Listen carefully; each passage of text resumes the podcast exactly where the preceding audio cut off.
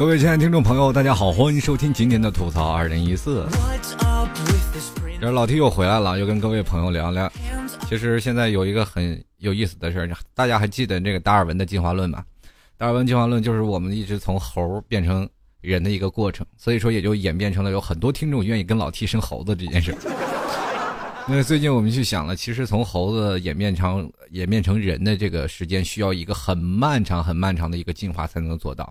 但是我们想要去说，如果把人变成猴，怎么做到呢？一瓶白酒就搞定了。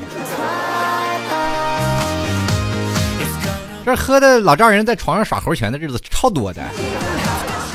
好了，今天继续跟各位朋友来聊聊，说说我们这个中国的关于酒的这件事啊。从小的时候，我记得我老爹就特别爱喝酒，我爸喝酒的程度来说，可以说是在我们那个地区啊，就是那北方人爱好爱喝酒，就是尤其是说在大冬天不喝点酒，感觉过不了冬天。然后那个那段时间，我爸特爱喝酒，有的时候小的时候刚回家，你说上学啊，疯跑啊，叫小学生，然后我爸倒了一杯白酒放在桌子上了，他准备吃饭的时候喝呀，我跑过去，咵就周了，当时。就是太热了，以为是水，结果一饮而尽，最后就下午也没去上课啊，不省人事了啊！那是我第一次喝醉，在很小的时候。然后我爸一看到了我，当时二话没说，把我扔到床上，然后心里回来等我醒了以后，我爸还说了一句：“哎，真是可惜了那一杯白酒。”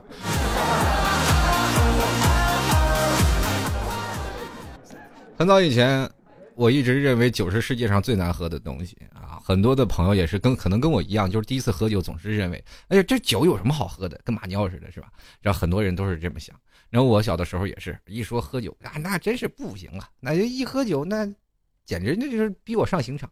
后来当最后慢慢慢慢学会了喝酒，才会发现了酒原来是现在很多的呃，包括在中国的文化当中是一个不可或缺的部分。不不管我们是呃上班呀，对吧？然后工作应酬啊，还有亲朋好友宴请，还有同学聚会，还有一种就是说到 KTV 是吧？喝酒啊，到酒吧喝酒啊，这是另一种的夜店文化。那么还有说，比如说吃麻辣烫麻辣烫的时候是吧？你 喝点啤酒助兴。其实，在我们中国来说，对于喝酒这一块啊，已经是呃历史悠久了。我们中国的。就是文明上下五千年啊，我们众所周知。但是很多人说了，中国酒啊是世界上酿酒最早的国家之一。早在很多的夏商这个年代就已经有很多了，呃，杯酒器具，而且在那个哪里，就是呃，在一个好像是在一个遗，就是文化那个遗迹里啊，就是查到了那个甲骨文。甲骨文上也是有记载了酿酒的这件事情，所以说在很多的时候，我们中国来说已经是发迹比较早的。那么在西方文化当中，他们也是呃发迹比较早去爱喝酒，因为酒那段时间可能会是因为粮食放在那里啊，或或者馊了发酵啊，就会变成了一些酒，人们一吃啊一喝还很好。所以说这是很多的说酒，可能人说都是人造的吗？是谁发明的酒呢？很多的人说啊，可能是上天派过来的，就是就跟我们现在说的火是一样的。最早以前，猴子们是吧，不知道火是什么东西，这一个劈雷把树木点着，这就他们知道了有火的存在，所以说他们才去找火。那么酒也可能就是因为呢，最早呃，因为自然形成的嘛，就是说放在那里可能自己亮了。所以说到这个呃，我们只知道酒的起源是在最早的年代是在哪里去喝，但是。并没有明文记载到底是谁酿造了。在中国会有很多的传说啊，说有什么杜康酿酒啊，也可能有什么什么酿酒，但是没有明确的这什么证据说啊，可能就是他发明的酒，因为在他可能之前还有酒的出现了，就是比如像甲骨文上都写的，他肯定要比杜康早。说甲骨文那时候还没有名字呢，是吧？这是应该就是说，地球上最早的酒就是野果呃自然发酵而成的，所以说酒的出现可能不是人类的文明，就是应该是天宫的造化。那所以说了，有了酒，它也就有了器具啊，各种的杯杯酒器具才有。那么中国的很多的时候，中国喝酒和北方的喝酒，呃，就是中国的这个国家的喝酒和西方文化，就是东方文化的喝酒文化和西方文化的酒文化就产生了不一样的东西。最早西方文化是希腊那边，对吧？希腊那边，然后他们的酒文化就是呃产什么葡萄酒，然后我们也是现在很多人一去了什么大，很多人说了喝红酒就是很高尚，喝白酒就是很土。然后我们就本来就是东方人，喝红酒那是属于西方文化。我们从东方文化我们自己研发出来几千年，我们也是喝白酒喝出来的，对吧？就不一定有有的人说了，这我们去西餐厅啊，西餐厅我要要杯什么呢？哎，我我我要瓶五粮液，是整个，整个这个西餐厅都弥漫着酒香。本来很安静啊，两人在那里西餐厅里吃着牛排划拳，二二五。所以说这种情况会让我们觉得，哎呀，这是中西合并了，对吧？中西文化就是像跟跟我们现在去医院中西医合并一样，中药房、西药房都是一个道理。那么反正就是有不同的文化啊，有的人说，比如说在很早以前。啊，酒一直被认为是奢侈之物啊，到现在我们很很多的人啊，现在平民百姓也都能喝得起酒。在过去啊，比如说是给皇帝敬的酒啊，就是御酒，是吧？啊，都是好酒，就像我们现在的茅台，永远是我们现在平民无法企及的那种。这茅台到底哪儿好喝？喝了完现还不如我那是吧？十块钱的闷倒驴呢。然后那个还有很多的啊，比如说像。呃，中国的白酒和黄酒是比较悠悠久的历史悠久的。如果大家有时间去绍兴玩的话，可以真的去绍兴去喝喝那个比较呃悠久的那个散的那个绍兴黄酒啊，真的是跟你买的绍兴黄酒完全不一样啊。有一次我去那里，他们说黄酒非常好喝，我说哪里好喝？我以前喝过，那那黄酒太难喝了。结果那次我喝了黄酒以后，我才觉得，哎呀，这酒太好喝了。所以说，在这酒文化当中。中国文化和西方文化就不一样。我们中国的这个酒文化是注重于人，呃，就比如说宴宴请宾客呀，敬啊敬朋友啊，说是或者是我跟你喝酒啊，对不对？两个人喝酒是吧？酒后乱个性啊，是吧？这都是酒文化当中。但是在西方文化当中，酒呢可能是比较偏向于什么呀？因为在中国这边大多是种粮食啊，粮食比较充足。啊，吃除了我们吃的，我们还可能还会有一些剩余，那些剩余这些剩余呢，就会给这个粮食酿酒奠定了一定的基础。所以说，在那个时候，我们中国的呃历史就开始酿黄酒啊，酿白酒，对吧？最早以前还有什么女儿红是吧？什么茅台，各种都有不同的酒品，不同的酒名，什么三碗不过关，是吧？武松武松就是因为喝了这个酒才能打死老虎的，对吧？他要不喝这酒，没准就被老虎吃了，是吧？说酒壮怂人胆啊，怂人喝了酒都有胆子，更何况是英雄呢？啊，都不一样啊。所以说你在那个时候啊，就是有什么各种的酒啊，酒劲大，酒劲小。那现在我们去想那个呃，还有那个谁啊？对，女儿红。说到女儿红呢，很多的时候就是有这么一个说法，就是说呃，当女儿出生的时候呢，就是酿一坛子酒。把这酒呢放在这个埋在一个大树下啊，埋在自己的院子里，等女儿出嫁的时候把酒挖出来。但是现在你看，随着社会的发展，现在的女孩越来越难嫁了。现在的是吧，没有车没有房也不好闹。你说有多少百年陈酿就在都在那个树底下埋着呢？大家有时间挖女儿红去跟我。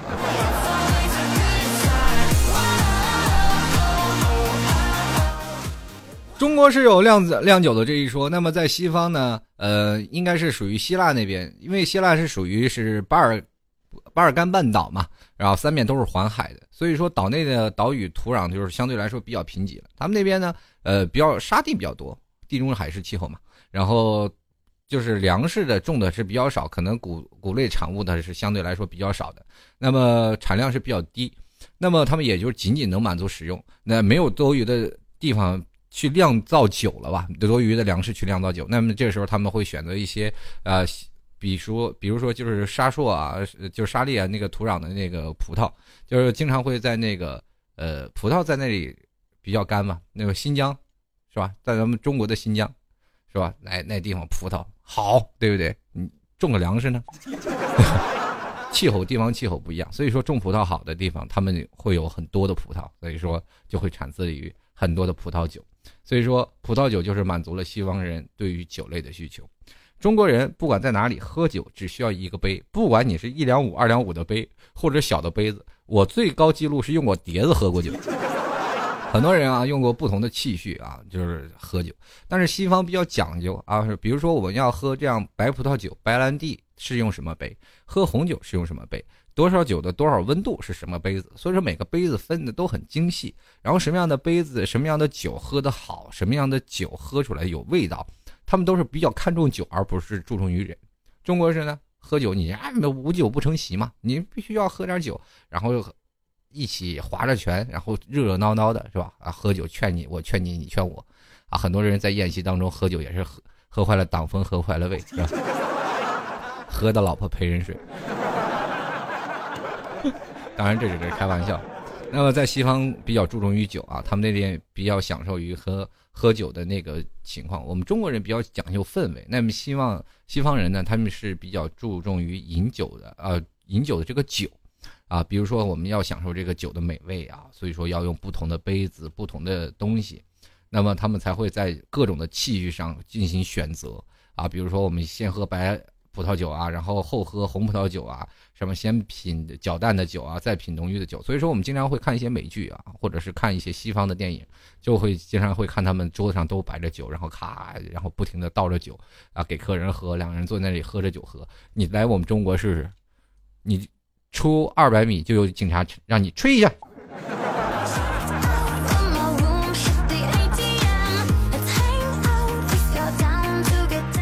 所以说，在那里还有还有，为了掌握各种的温度，还专门给酒整准备了什么温度计啊，是吧？还有，呃，喝酒的礼仪其实最好的就是欣赏美味，就是说我给你倒一杯呃这个酒，然后你喝起来。说这个酒非常好，那就是对我最大的赞美。所以说，这西中西方文化的酒文化还是很特别的。比如说，老外来到中国，说喝一顿酒，喝一顿白酒，哟，这酒太有给劲儿了。然后喝一会儿就觉得你，哎呀，不行啊，喝不了了，感情深一口闷。最后，老外连，他爹妈的是谁都不知道。喝酒其实就是这样啊。所以说，在很多的地方上，我们比如说像。我们都知道，说八二年那那段时间，八二年的老费啊，很多人都说了啊，电视上我从九几年就看有电视上演啊，来评八二年的拉菲，到现在了，都过了十几年了，八二年的拉菲还没有卖完。各个电视上，各个餐饮啊，过或者我有的时候去一些高档的西餐厅，都能看到八二年的拉菲还有。我说八二年拉菲这个产量挺足的，都卖了十几年了，怎么还有？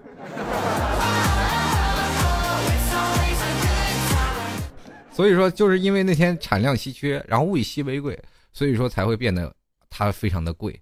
有的时候八二年的拉菲，它并不是说它真的是八二年，只不过是一种地位的悬殊的象征啊。就是说有钱人，这是我就要我知道它是假酒，不是八二年的，可能是九二年的、九三年的，但是我一定要告诉你，这个酒我买回来我就是请朋友的，对吧？对朋友重要，明知道是假酒，那是贵吗？我不买好的，我要买贵的。要买上档次的啊，所以说这个八二年的拉菲仅仅在中国就已经卖出几千万瓶，它产量总共才几千瓶，所以说这个还有非常有意思的事情。像中国你要喝粮食酒，你喝不完。曾经在这个什么金融危机的时候啊，中国这个通过烟酒然后撑起了一片天，我跟你说。烟酒不分家啊！人都说了，抽烟为了咳嗽，喝酒就是为了难受。你喝酒了肯定会难受，会头疼啊。然后是，比如说我们经常会看着电视上演这酒柔，你知道吧？敬酒最好，可不要贪杯哦，等等等等各各种的酒的这个广告。在中国呢，我们在很多的宴席上，我们都可以看到啊，这各种的酒啊，各种的啊不同的氛围。所以说喝酒的时候也还是很有意思。喝多了的事儿啊，更是啊怎么说呢？太多了。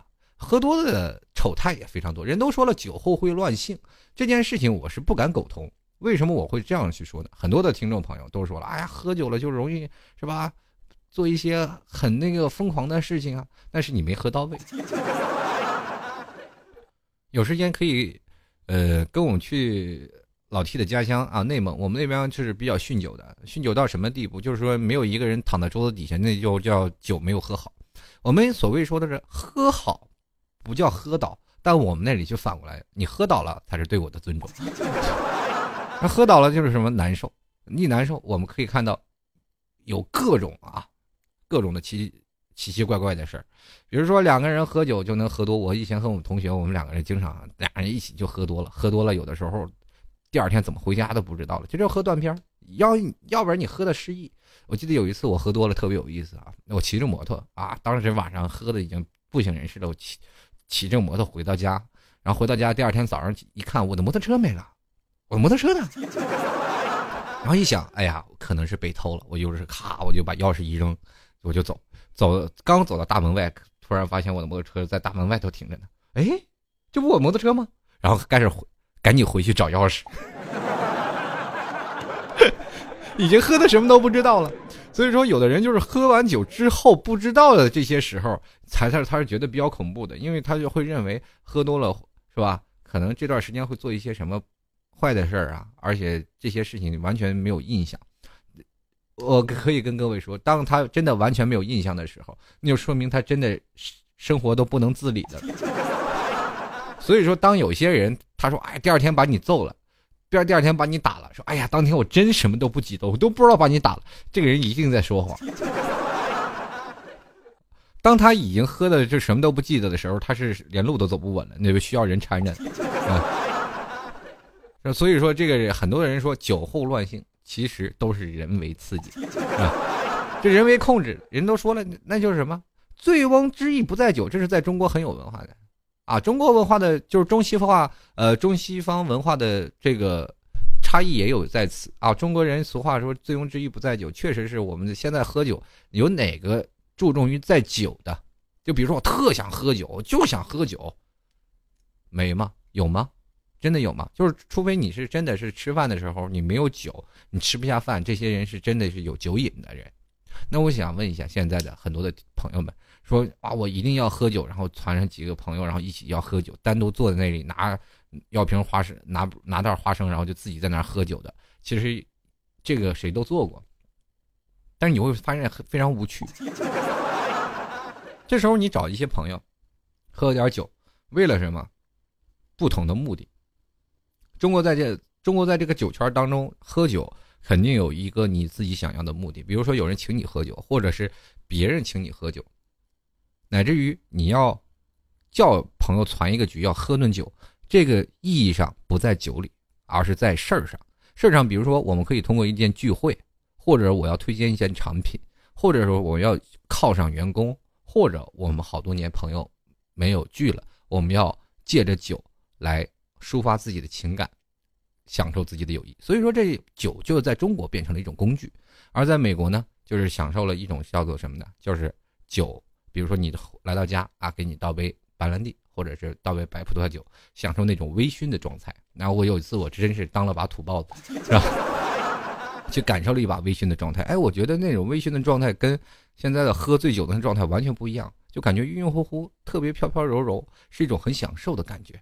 呃，所以说在这里就是说，你咱们换种思维方式去想，如果我们把西方的文化酒文化西，因为西方是比较注重于酒的啊，就喝这个酒会让你感觉到很舒服啊，然后再到家里我们喝点酒谈点事儿，去了解一下，然后去宴请你，去招待你，然后去喝这个酒，而不是啊，重点是你在品酒的过程。那中国人喝酒呢，基本就是说，我们要一定要在一些事上，或者是我们要注重于感情上，不是为了单纯喝酒而喝酒的这件事儿，对吧？你比如说很简单一个道理，很多人说啊，我没有，我们就是为了喝酒。我我们再打个举个例子，如果有一个朋友去了你们家，你会不会马上给他倒杯白酒，跟那是边喝白酒边聊天？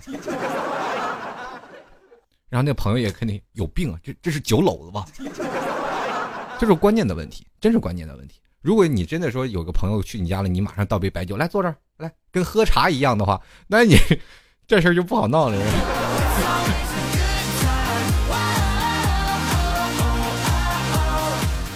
呃，酒后乱性这件事儿，我还是跟各位朋友还继续再着重的去讨论一下。这个为什么人说酒后乱性呢？很多人说在酒后他们就容易说失身啊，或者干什么？这我跟你说都是半推半就。为什么我会这样说呢？就是如果要这个女人喝到位了，或者这个男人喝到位，两个人基本瘫到床上，基本都起不来。两个人做的唯一一件事情就是争着抢着去抢卫生间那个马桶，要不然就你你也知道是吧？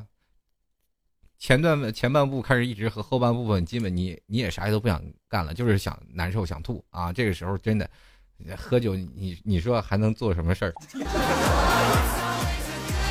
所以说，当你碰见这件事情，女的装傻，男的就卖乖就完事儿。那更有意思的是，酒壮怂人胆，很多人不敢表白，就是于是喝酒就表白了。我跟你说，这件事是最不靠谱的。你喝完酒去跟人家表白，很简单，你当时喝完酒喝多啊，终于喝了，然后去跟那女神表白，哎，我我喜欢你，我特别喜欢你。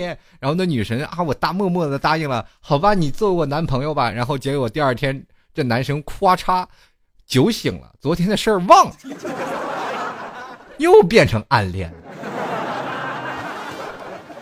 然后你说这女方也黑，哎呀，合着你逗我玩呢？你喝完酒你逗我玩的是吧？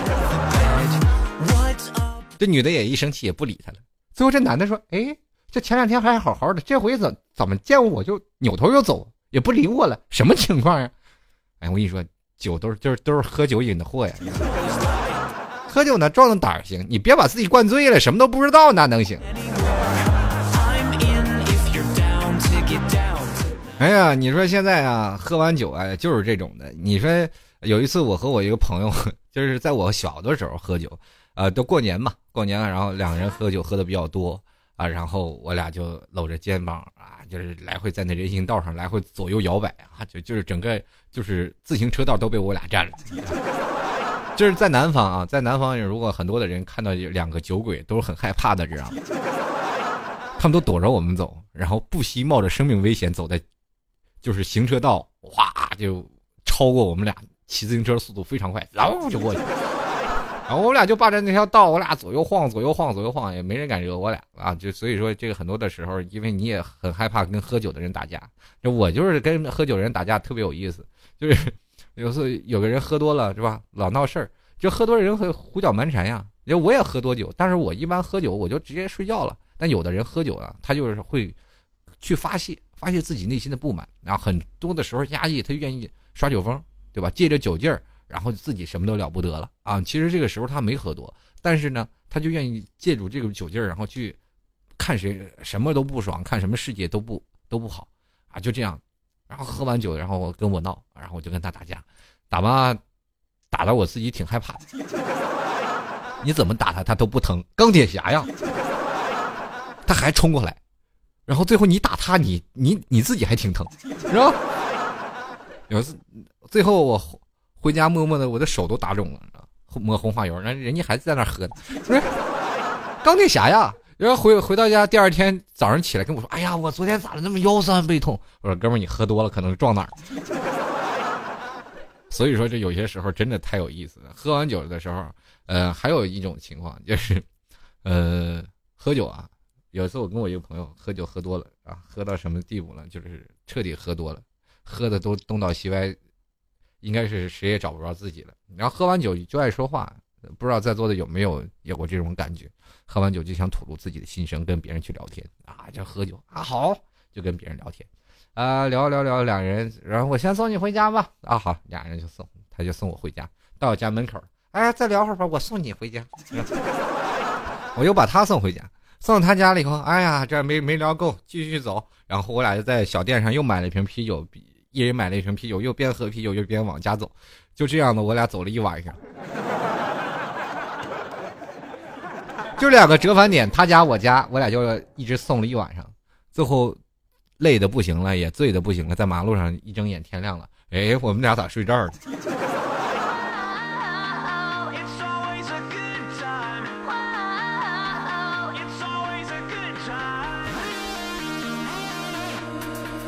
其实我在我们家，我喝酒，我每次喝酒都觉得挺内疚的啊。就是尤其像对于我老妈这样的人，老妈是很关心儿子的啊，就是比较疼我这样的家中独子嘛。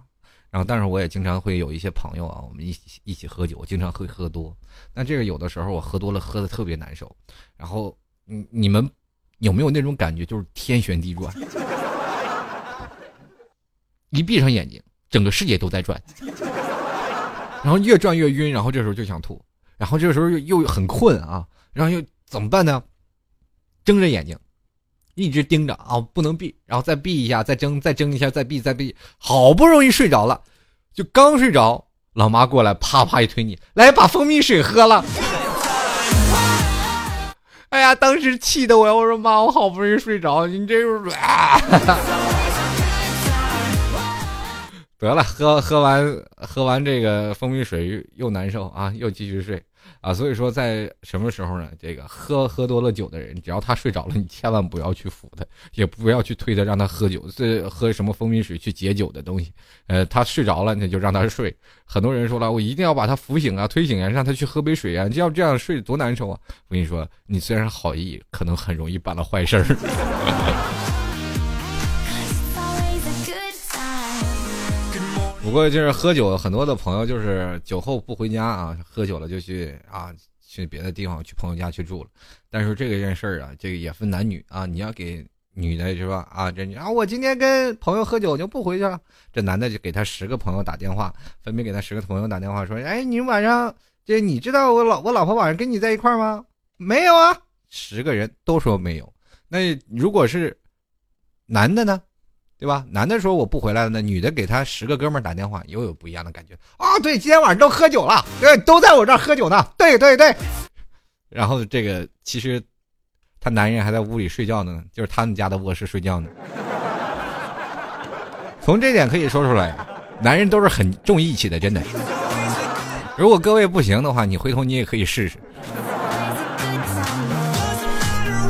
有一次我也喝多了，实在是受不了了啊！这个。你也知道啊，在晚上睡觉的时候就是想喝水啊。那个那个时候，我和我爸啊，就是宴请一朋友，对吧？就是宴请着那个，呃，就是什么家里亲戚啊，什么？结果我和我爸都喝多了。那喝多了呢，就是睡吧，啊，睡觉吧，啊，睡睡的难受，半夜口渴啊，大家都是有这样的啊，一喝了，一一渴了就半夜口渴，是吧？有时候我就是去外屋啊，醒了以后太渴了，倒杯水。呀，由于是那什么呀，太烫了啊，没法喝，一喝就抓心挠肺的。那没办法，就晾在那里。我先眯一觉，待会儿肯定还会渴醒，再喝呗。然后就把那杯水晾在那儿。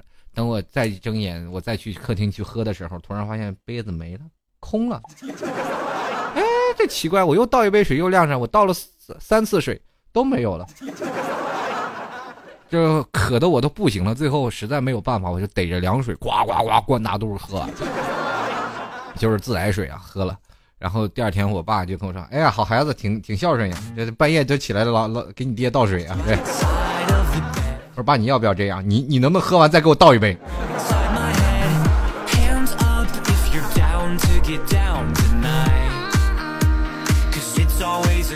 其实现在啊，这借着嘴一撒疯的人特别多，为了给老婆表示忠心啊，那这个喝酒的时候叫老婆来接他。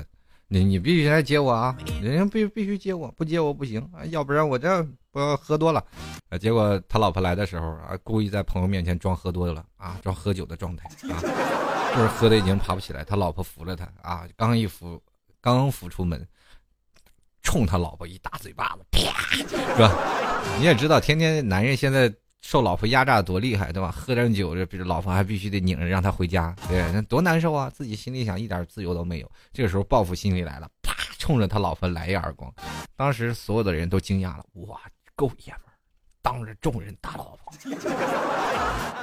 那他也知道呀，如果打老婆，你知道后果很严重的啊。当时那女的也怒了，你这干嘛呢？你敢打我？你不想活啦？啊！然后男的就说：“你谁？”赶紧把我老婆叫来，我要让老婆送我回家，是吧？装喝多啊！老婆当时也没法没办法发作了，说：“哎呀，好男人！你说在我在别人面前从来是吧？你看看，从来不找别的女人，女的还感动的稀里哗啦，男的心里还暗爽。哎呀，这顿打打的真舒服。”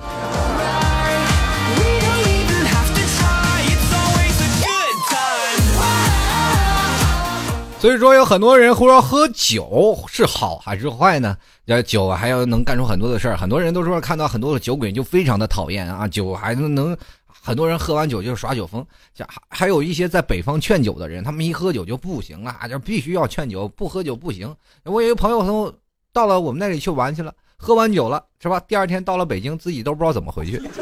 所以说喝酒这个东西，我觉得还是不要劝酒，尤其是现在我在南方待久了，我就突然发现了很少很少有那种喝酒的氛围。因为在北方有一次我喝酒，我们都是从晚上六点多一直开始喝，从六点多开始喝，喝到晚上凌晨，呃，就是喝到凌晨两点这样的喝，就是说不不断的去投啊，就是经常我们会发现酒鬼是怎么样的，哎呀，第二天难受，难受吗？再再出来喝点吧。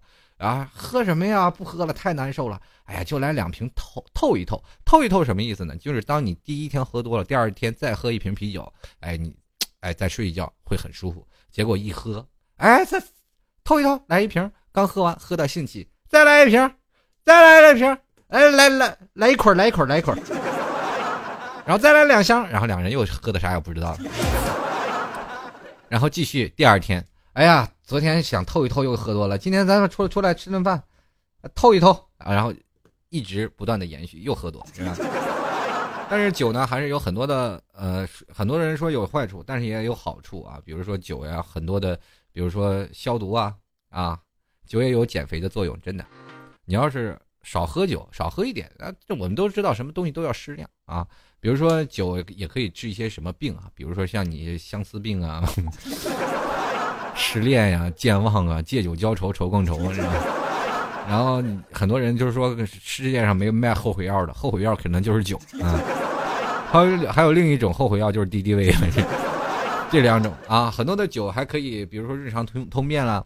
嗯，我记得在很早以前，我就记得说，每天喝二两可以喝二两白酒，可以防治老年痴呆症，而且。也可以会那个调节你的肠胃功能啊，抵抗啊，增加一些抵抗力。所以说你这个时候啊，就是少喝点酒，哎，也可以调节你内分泌失调以及更年期的综合症。如果你老爸爸啊，你老妈妈也都爱喝酒，这个时候不妨让他们去减量啊，就每天喝点啊，还是对身体有好处的。但是你不要让你爸每天就是天天就就喝多了状态，摇摇晃晃的五六十岁的人了，还每天摇摇晃晃回来。所以说这样可能对身体真是有问题啊。反正什么东西都是，只要你过量，它就肯定有问题啊！好了，各位亲爱的听众朋友，非常感谢收听老 T 的吐槽二零一四。这个掐段广告啊！悄悄的我瘦了，正如我悄悄的来啊！我睡个懒觉，却带走一片脂肪啊！如果各位朋友需要想要。纤体瘦身和护肤品的朋友们，欢迎可以加入这个微信五零七幺九六零零二啊！当然了，还是希望各位朋友自主购物，看准下手啊，有自己的判断能力啊！主要说这个，哎呀，老 T 啊，这个东西是好吗？这不是，这是不是我卖的啊？只是给大家推荐，可以看一下。如果要是想要纤体瘦身啊，自己去可以去了解一下纤体瘦身和卖护肤品的。可以加入这个微信号啊，五零七幺九六零零二，也还是要奉劝各位啊，自主购物，看准下手。再重复一遍啊，这个如果你还是个不折不扣的胖子，或者是你的这个脸上的效果，这个是吧？就跟那月球表面是吧？然后洗个脸上满脸就全是，就是洗个芝麻浴，满脸全是贴着芝麻是吧？可以看一看啊，护肤品，呃，微信号是五零七幺九六零零二，希望各位朋友多多关注一下。呃，这个也是这个店家也是听老 T 节目的，所以说如果有什么问题啊，不如直接在这里去查一下。好了，好了，还有如果喜欢老 T 的听众朋友，欢迎加入到老 T 的微信公众平台幺六七九幺八幺四零五，可以新浪微博艾特主播老 T。那么我们接下来就看一下听众留言吧。听众留言会有什么很好玩的事儿呢？我们来关注一下。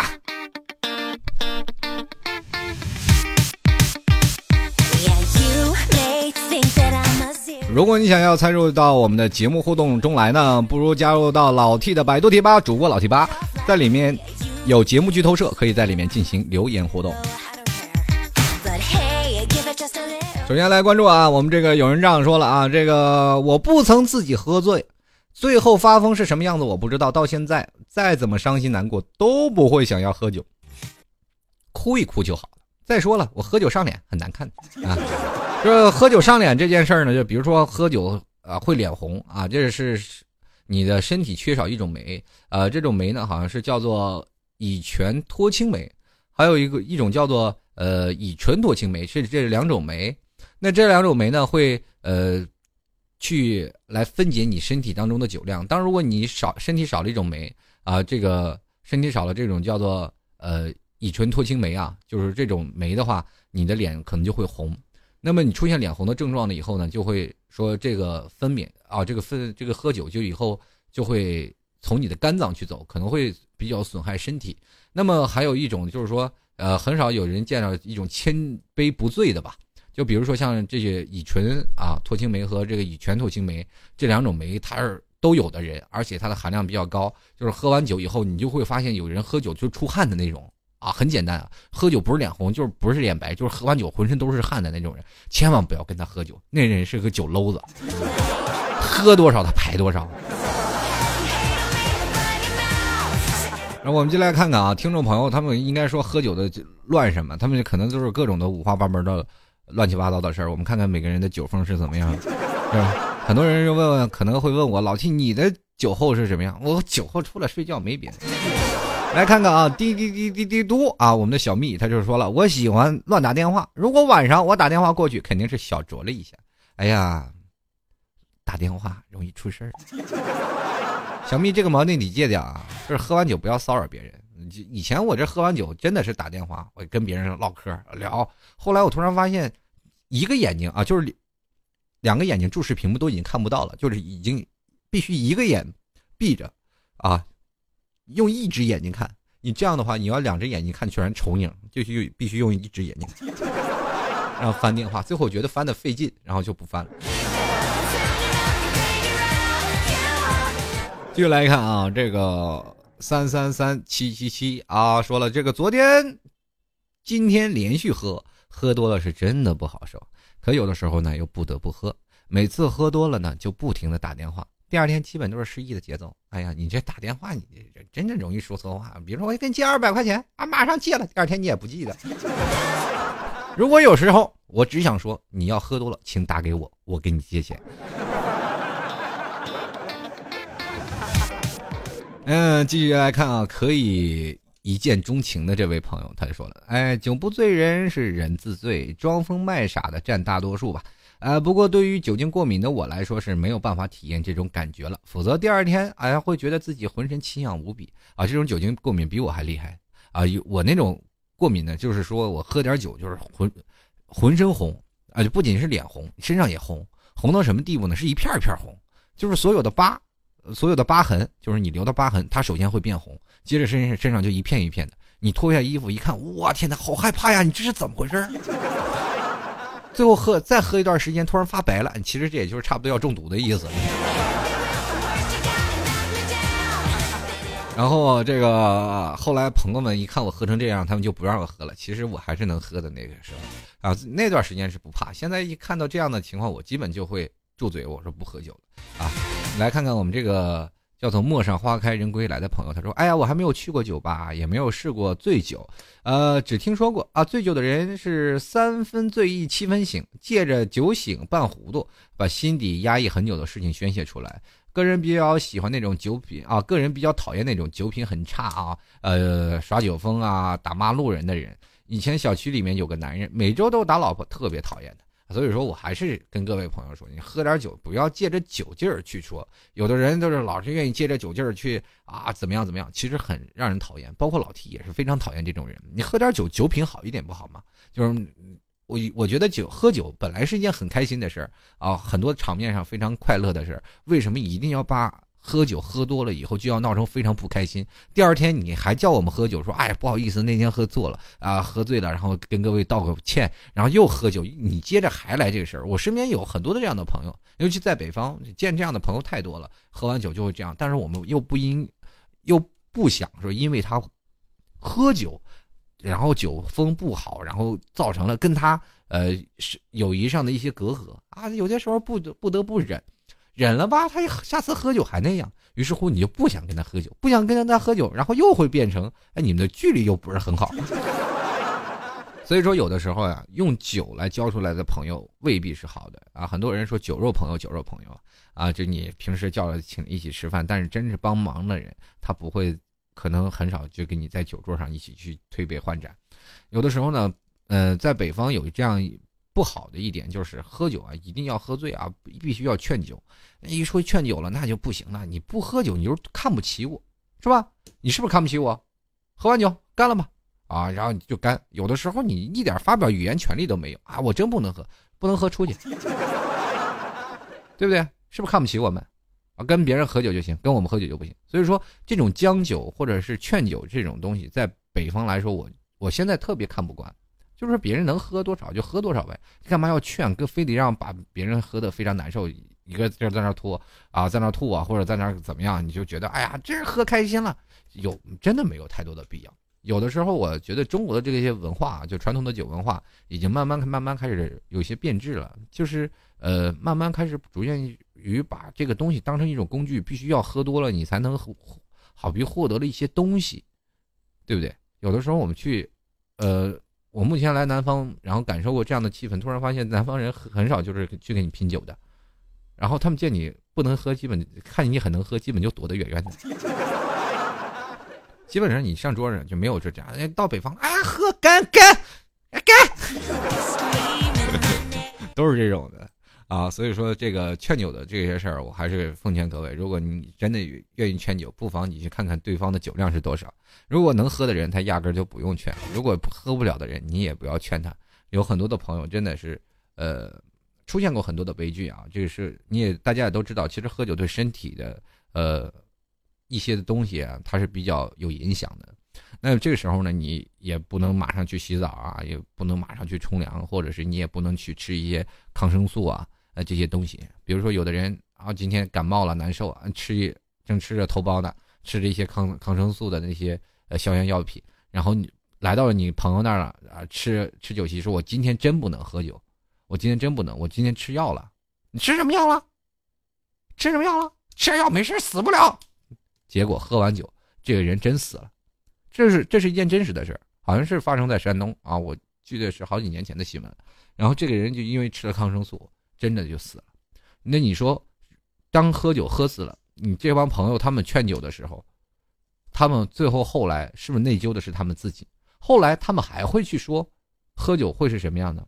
当时他们会后悔吗？他们会负责任吗？责任不会。所以说，如果当你要懂得一些喝酒的一些常识，如果你要真的一些在吃抗生素啊，或者在什么吃什么药，千万不要喝酒。在朋友在劝你是什么情况下的，还有人愿意喝就让他喝，不愿意喝的话，千万不要劝你。如果真的是出了人命，你谁都受不了。包括现在很多酒驾啊，就说到酒驾这事儿，呃，很多人愿意劝人喝酒，没事儿，没有交警查，没有交警查，这就是存在于侥幸心理。如果说出了事情，你现在的责任是要坐牢。当你真的坐牢了，你那些朋友，可能还还能会会过来看你。但过一年两年，他们还会跟别人去喝，也不会去想到你这件事情。这是真的。现实当中发现过很多很多这种的情况。呃，所以说还是奉劝各位啊，你要喝酒呢，就不要去开车。为什么是这样？我要这样说呢？因为我以前老酒驾 啊，真是啊，以前喝完酒啊，自己爱逞能老。当然我没被交警抓过，抓过我也不会来这里做节目。当然这也是自己的心理体会，就是喝完酒啊，你开车啊，手里没有把，没有把是什么意思？就是你开车是轻飘飘，方向忽左忽右，油门无限踩大，就是感觉速度就是慢，你就是必须开快，你才能开得稳。走慢了，开慢了以后，你就左摇右摆，这方向盘都打不准。那时候踩油门就是感觉的轻飘飘的，你感觉踩油门都是踩不准。所以说在喝酒的时候。你的反应速度还是比较变慢了，就比如说像平时该踩刹车的时候，我会踩刹车，但这时候我会晚好几秒。那晚这几秒当中，可能就是一个人的生命，或者是你自己的生命。而且喝酒的人都不愿去带安全带，如果出现的事情都是很多的悲剧啊！还是奉劝各位，喝酒就不要开车了。那老 T 现在就是喝酒，从来我会不会不会去动车，不会就喝完酒了我还再去开车。就现在就基本已经不会这样了，因为你要知道，就喝完酒开车，第一抓进去是件事儿，第二如果要真出了问题，就真有意思了。那段时间我我记得有一次开车特别有意思，喝完酒了开车，啊一帮人聊天啊，聊天啊正喝着正聊天呢，砰把前面车追尾了。我一想完蛋了，这一下我就要进局子了吧？你说把别人车给撞了，晚上嘛，然后你说我喝完酒了，要不然你给人赔钱吧？对吧？要不然你给人赔钱，你追尾了，你肯定是你的全责。要不然你说你现在喝喝完酒了，你说前面如果要不依不饶的，那我们来交警了，那我肯定被抓进去了，对吧？正聊天呢，谁谁也不知道，啪就把前面的车给撞了。于是乎，我第一反应啊，马上就酒醒了一半然后跟在车的人赶紧翻钱包，把所有的钱掏出来啊！顿时我就把所有的钱收起来，我说马上给前面的大哥说好话，然后赶紧给他点钱，让他走呗。然后我们赶紧开车再逃。结果我就呃拿了钱以后，我就开始呃下了车，先看一下啊车的保险杠啊，先看看自己的车的保险杠啊，没前保险杠没有事儿。然后再一抬头，车没了，前面车已经开走了。哎，这我很纳闷我说这车怎么没下来人呀？然后有个环卫工人。老大爷在那扫地，说：“小伙子，快去追前面的车，前面车是酒驾，酒驾。”我一想，酒驾，我也酒驾，跑吧。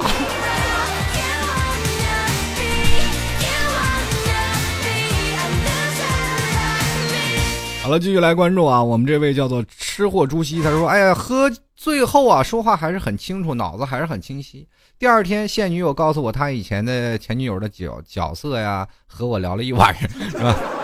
这个他以前女友的角色跟他聊了一晚上，你你这个可坏菜了，你现在幸福吗？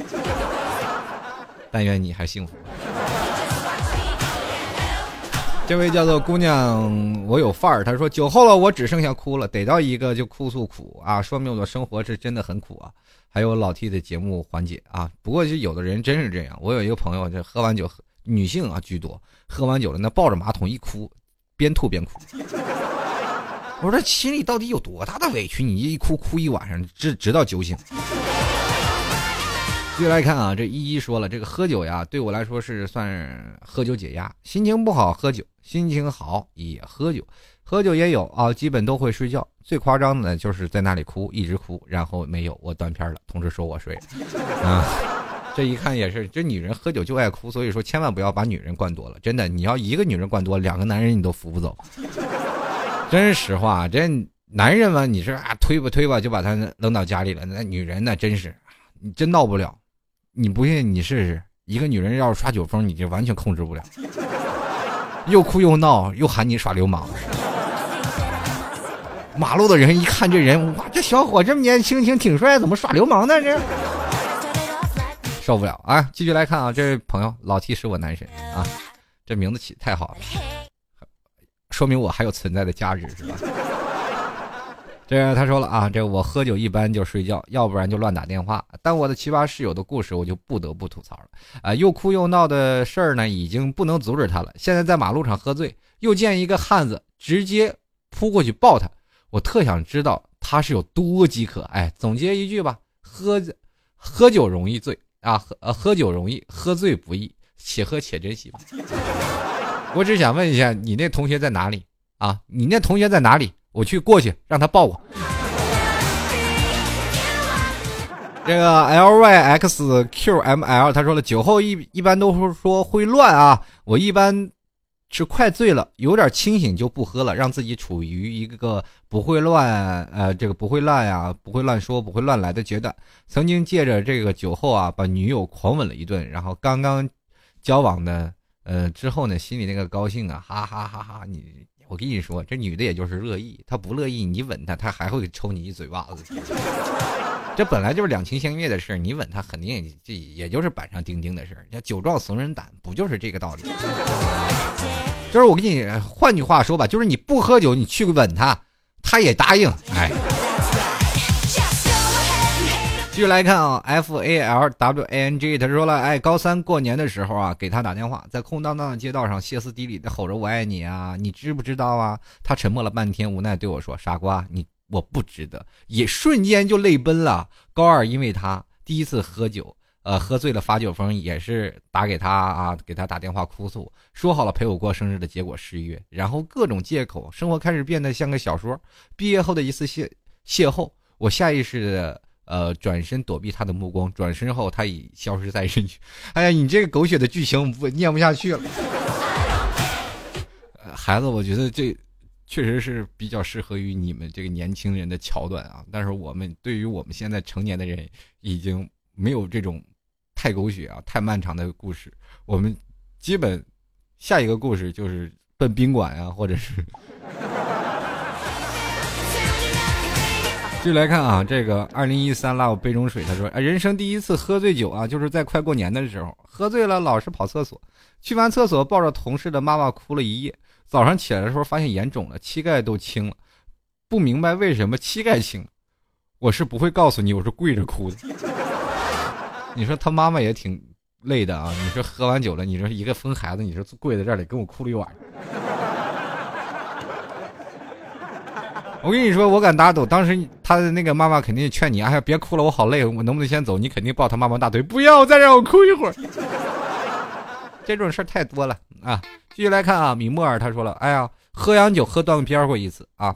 本来喝酒之前是有准备的，哎，知道那后劲儿太大了，不能多喝。结果大转盘玩着喝着，也不知道是谁调的酒，让我贪了几杯啊。我知道那天晚上有人把我带走了，第二天醒的时候就我一个人在陌生的宾馆。不说了。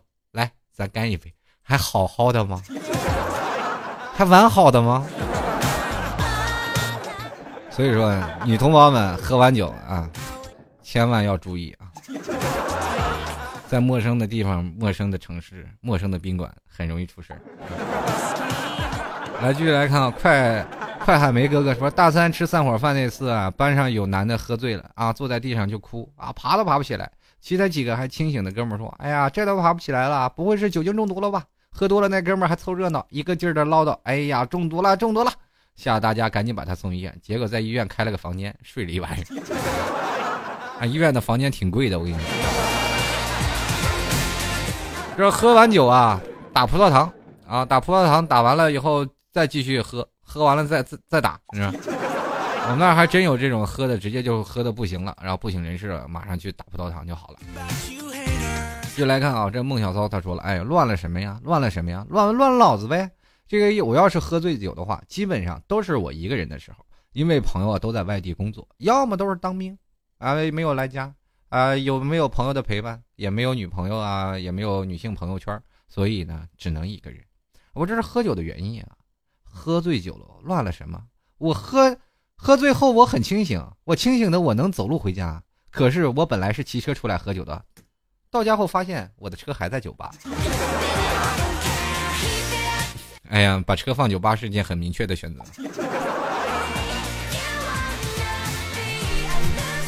然后继续来看啊，也就这三四年，他说了，喝多了对我来说是一件极，呃，很极端没有安全感的事儿啊，尤其是在公共场合喝断片没有安全感。但是。一个人关起门来在家里喝酒，请把手机扔出窗外啊！不然早上醒来翻翻手机，看看自己都说了些啥，你也一样崩溃。以后喝酒还是不要带手机的好。我就发现了，这喝酒你们真的就是发断片喝断片了还能发短信吗？为什么我断片的时候我我就难受就想吐呢？然后我身边的朋友喝断片的时候，基本就是倒在那里，只要有地方躺，他就把脑袋放在那里。基本抬都抬不起来，看来你还是没喝醉。来看看啊，陆月希尔，他说：“我不知道为嘛，作为一个女孩子，我五六岁的时候就喜欢喝点啤酒了。”然后呢，一发不可收拾，直到今年元旦，我和几个朋友跟着我哥去酒吧，然后一不小心就不省人事了。等我搞清楚状况的时候，已经躺在医院了。他们说我实在太重了，打击很大。然后就是吊针没打完，警察叔里跟我打电话说让我去接我哥，尼玛差点吓死我哥，已经喝到六亲不认了地步了。凌晨三点多在马路上拖着回家啊，拖着他回家，我差点啊啊，还差点把我给打了，是吧？然后第二天六点多爬起来上班，那感觉那酸爽，发誓再也不要喝醉酒。我跟你说，你这话说的就是说到我心坎里了。我每次都是这样，每次喝醉酒，我都会说，下次我再也不喝酒了。这句话重复了十年了呢。就来看啊，这个王雪霞，他说：“哎，老 T 啊，我觉得呀，这个所谓的酒后乱性，无非是人性的本性的暴露。真正喝醉酒的人，他的意识是非常清楚的，但是胆子变大了，把平时想干的事儿，趁着这个借口一并的了结了。这样一来，第二天醒来，最好的借口就是对不起，我昨天喝醉了。我觉得这样的人完全是道德沦丧，毫无底线的社会败类，人品百分百的问题。哎。”所以说，这有的时候借酒乱性的人，你到后面他会有道德问题是潜在发生的。所以说，不要借着酒劲儿去做一些什么样的事儿，老实回家睡觉，第二天清醒的时候再说。否则你干的事儿，你胆子大了，第二天你要真的被抓进去了，也没有办法。你说那个第二天我喝醉了，没有人了解你。浮生清空，他说了，哎，我记得喝醉酒的时候，我还是我啊，还是蛮奇葩的。喝醉了居然打电话给自己喜欢的人讲人生哲理啊！我也是醉了好吗？然后他愣是，哎，就他他他说吧，愣了就算了。还一直冲人家吼：“我要撕开你的脸，透过现象看本质。”哎呀，太有哲学了。然后光荣的把人家给打停机了。我闺蜜很奇葩呀，喝醉了去收了她楼下男寝的内裤，然后敲了人家寝室的门，问人家可不可以把内裤送给她，然后用衣架啊敲人啊，用衣架敲人家，要不送就打他。老秦，你觉得我和他还有救吗？我觉得你俩真的没救了，晚期了，真的。如果有这样的女生敲我门说要不要我内裤，你信不信我分分钟送一堆给她？继续来看啊，最后一位听众朋友啊，这大师墨他说了，哎，生活有很多的时候压抑啊，压抑的时候很多，我们经常用各种的方式去掩饰真实的自己，有时候也想痛快的、直白的按自己喜欢的方式生活。如果清醒的时候不能做的事儿，就借着几分醉意表达。酒有时候麻醉只是那几根神经。啊，神经人还是还清醒的。那么酒带给我们的是冲动和勇气，不去想这样做对不对，只是想老娘就想这样永远做自己。啊，可以的话呢，什么时候让我们永远的任性做自己，做自己喜欢的事儿，敢爱敢恨。哎，反反正都说人就一辈子，但又有谁永远的有勇气做自己？老 T 要是给念我的留言，我就任性一次，你做一次自己吧。不就是个蛇精病吗？好了，各位亲爱的听众朋友，非常感谢收听老 T 的吐槽二零一四。在这里还是希望，如果要有朋友们啊想买什么呃护肤品啊或者身体护肤的，可以加入这家微店微店啊，呃加这个朋友的微信五零七幺九六零零二，这也是老 T 的听众。如果各位朋友喜欢的，可以直接添加这个微信五零七幺九六零零二。嗯，还是最后奉劝各位自主购物，看准下手。如果喜欢老 T 的听众朋友，欢迎加入到老 T 的微信公众平台幺六七九幺八幺四零五。还有听众朋友，如果想要赞助老 T 的，欢迎直接呃登录到淘宝店铺，直接搜索老 T 吐槽节目赞助，或者直接输入网址吐槽二零一四点淘宝点 com，直接在呃赞助十元拍一下十元，自媒体嘛，也希望各位朋友多多支持，多多鼓励。呃，在这里老铁要跟各位朋友说声再见了，我们下期要再见啦啊！不过还是最后重复一下，如果想要。呃，买护肤品的欢迎加这个微信五零七幺九六零零二。买东西的时候一定要问清楚啊，再买，不要上当受骗啊。这个这个还是要，关键是还是要自己去买啊，问清楚了是最好的。好了，各位亲爱的听众朋友，我们下期节目再见了。呃，最后给各位朋友送上一首歌，呃，我们下期好好的再聊，拜拜。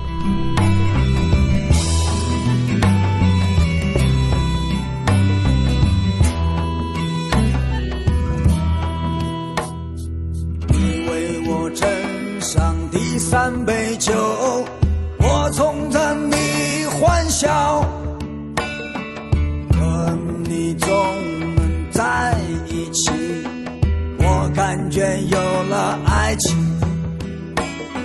手握着手，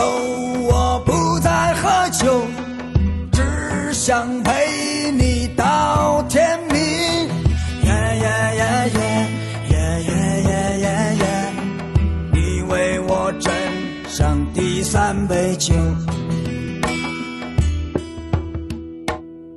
你为我斟上第四杯酒我的心。